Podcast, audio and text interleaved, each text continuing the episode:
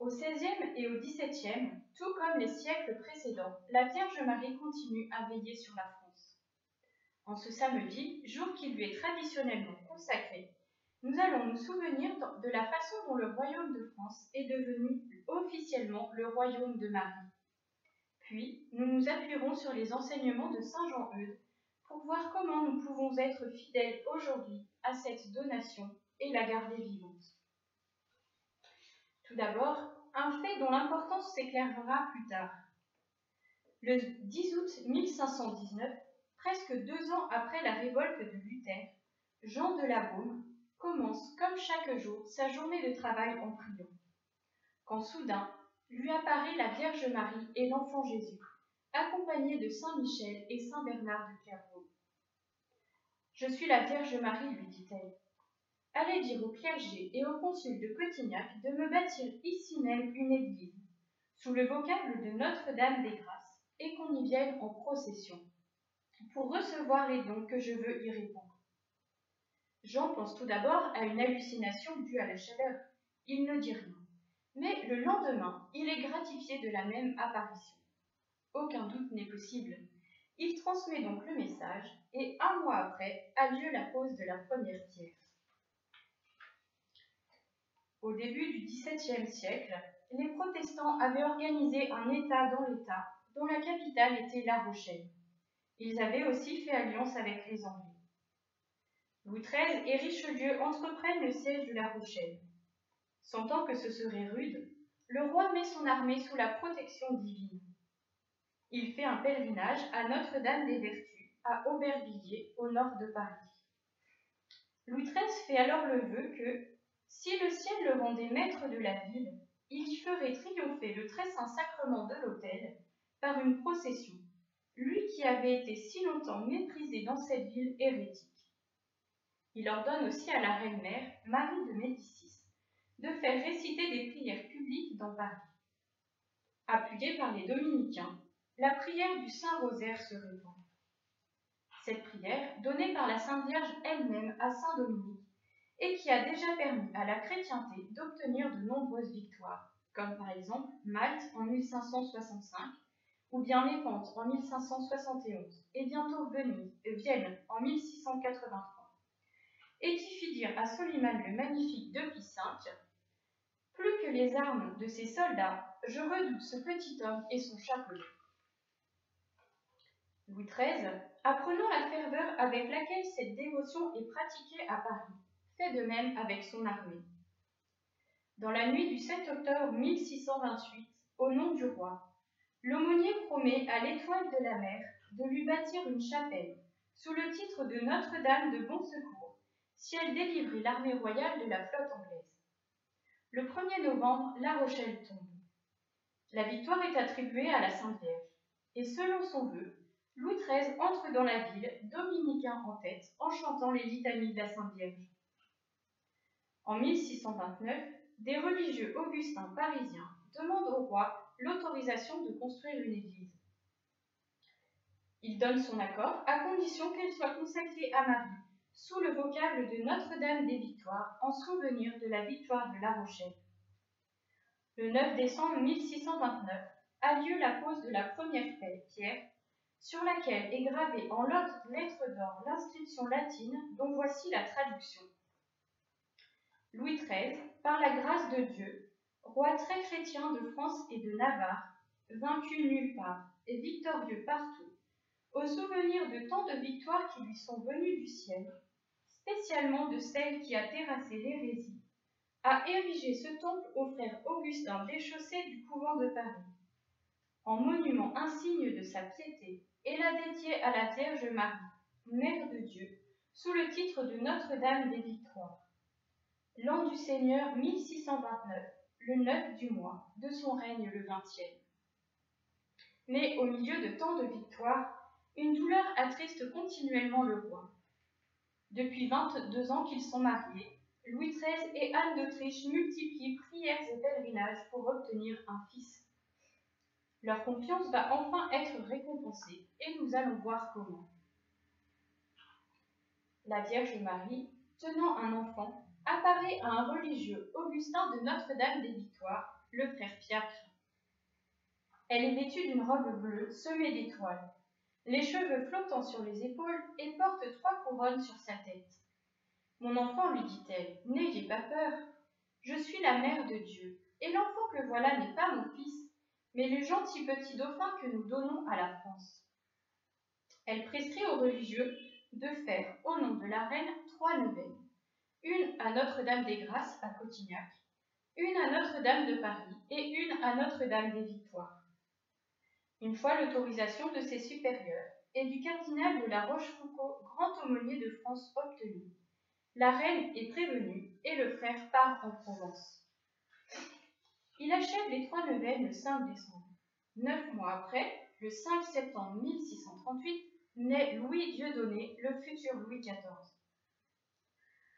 Suite aux demandes de la Sainte Vierge transmises à une religieuse, mère Anne-Marie de Jésus crucifié, bénédictine de Notre-Dame du Calvaire, que le roi lui consacre la France, Louis XIII avait en 1637, dans le secret de son cœur, consacré sa personne et son royaume à Marie et attendait une occasion favorable pour la rendre officielle. Le 10 février 1638, trois jours après avoir appris que la reine attendait un heureux événement, Louis XIII publie un édit officiel de consécration de la France et de la famille royale à la Vierge Marie, non sans avoir auparavant dépêché le frère Pierre en pèlerinage d'action de grâce à Cotignac. Dans cet édit, qu'il fit enregistrer par le Parlement comme acte officiel, Louis XIII rend grâce à Dieu qui, ayant fondé cet État, la France, le conserve par sa bonté et le défend par sa puissance. Tant de grâces si évidentes font que, nous prosternons aux pieds de sa majesté divine, nous nous consacrons à la grandeur de Dieu par son Fils rabaissé jusqu'à lui, et à ce Fils par sa mère élevée jusqu'à lui. Nous déclarons que, prenant la très sainte et très glorieuse Vierge Marie pour protectrice spéciale de notre royaume, nous lui consacrons personne particulièrement notre personne, notre état, notre couronne et nos sujets, la suppliant de nous vouloir inspirer une sainte conduite et défendre avec soin ce royaume contre tous ses ennemis. Comme marque immortelle de cette consécration, il fit le vœu de reconstruire le grand autel de la cathédrale de, Paris avec une image de la Vierge tenant dans ses bras son fils descendu de la croix, où il sera représenté à leurs pieds, agenouillé et tête nue, leur offrant sa couronne et son sceptre. Ce monument sera réalisé par Louis XIV. Il demande aussi que chaque année, le jour de l'Assomption, lors de la messe, il soit fait commémoration de ce vœu, et qu'après vêpres, il soit organisé une procession solennelle en l'honneur de la Vierge Marie, à laquelle chacun, y compris les autorités civiles et religieuses, participera. Ceci doit être fait non seulement à Notre-Dame de Paris, mais dans chaque cathédrale, dans chaque diocèse, dans chaque paroisse et même dans chaque couvent ou monastère du royaume. La fête de l'Assomption de la Vierge Marie au ciel devient alors le jour de la fête nationale. Ce vœu a été accueilli avec enthousiasme dans tout le royaume. De 1638 à 1643, Louis XIII, déjà réputé le roi toujours victorieux, va non seulement repousser les invasions, mais aussi étendre les, frontières de la France, ajoutant au royaume le Roussillon et l'Alsace. En 1647, l'historien Le Préblat remarque Depuis ce vœu, la France a ressenti les effets de cette puissante protection. Toutes nos affaires reprirent avec tant de bonheur qu'il semble que ce soit un songe ou que nos ennemis aient perdu cette haute estime qu'ils se donnaient à vouloir faire la loi à toutes les nations et surtout d'humilier la nôtre. Quelques années après cet événement, la signature du traité des Pyrénées assure la paix avec l'Espagne.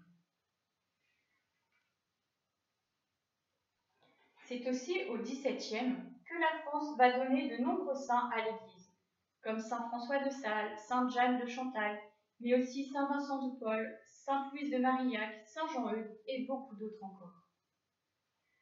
Lors de l'incendie de la cathédrale Notre-Dame de Paris le 15 avril 2019, la Sainte Vierge semble avoir voulu nous rappeler cette donation irrévocable que Louis XIII lui avait faite de la France. Dans le cœur noirci de la cathédrale resplendissait la blancheur de son mémorial. Si nous l'avons oublié avec le temps, la Vierge Marie se souvient, elle, que le royaume de France est son royaume. Et paraissait nous dire que la solution à nos problèmes se trouve en Dieu, nous encourageant à nous tourner vers elle, nous souvenant des promesses de notre baptême. Car le chemin le plus sûr pour aller à Dieu, c'est de passer par son cœur immaculé. Et nous allons voir comment avec Saint Jean-Eudes. Saint Jean-Eudes est un prêtre normand dont nous avons déjà parlé hier. Né en 1601 et mort en 1680, il est l'apôtre du cœur de Jésus et de Marie. Après trois ans de mariage, ses parents font un pèlerinage à Notre-Dame de Recoufrance pour demander à la Sainte Vierge de bénir leur union par la naissance d'un enfant. Ayant été exaucés, bien au-delà de leur espérance, puisqu'ils auront finalement trois garçons et quatre filles, ils y retournent pour offrir Jean au Christ et à sa mère. Toute sa vie et son ministère seront sous le signe de Marie. Après des études au collège des Jésuites de Caen, il entre au séminaire. Discernant que Dieu l'appelle à une vocation religieuse, il est admis à l'Oratoire de France, fondé en 1611 par M. de Bérulle, pour réformer le clergé. Une fois ordonné, il parcourt la Normandie, la Bretagne, la Bourgogne, l'île de France pour prêcher des missions. En 1643, il quitte l'oratoire pour fonder la compagnie la congrégation de Jésus et de Marie, dont le but premier est la formation des prêtres puis l'activité apostolique, en particulier les missions. Dans sa vie spirituelle, il fait l'expérience que Jésus nous est donné par Marie. C'est en contemplant Marie qu'il est entré plus en avant dans le mystère de Jésus.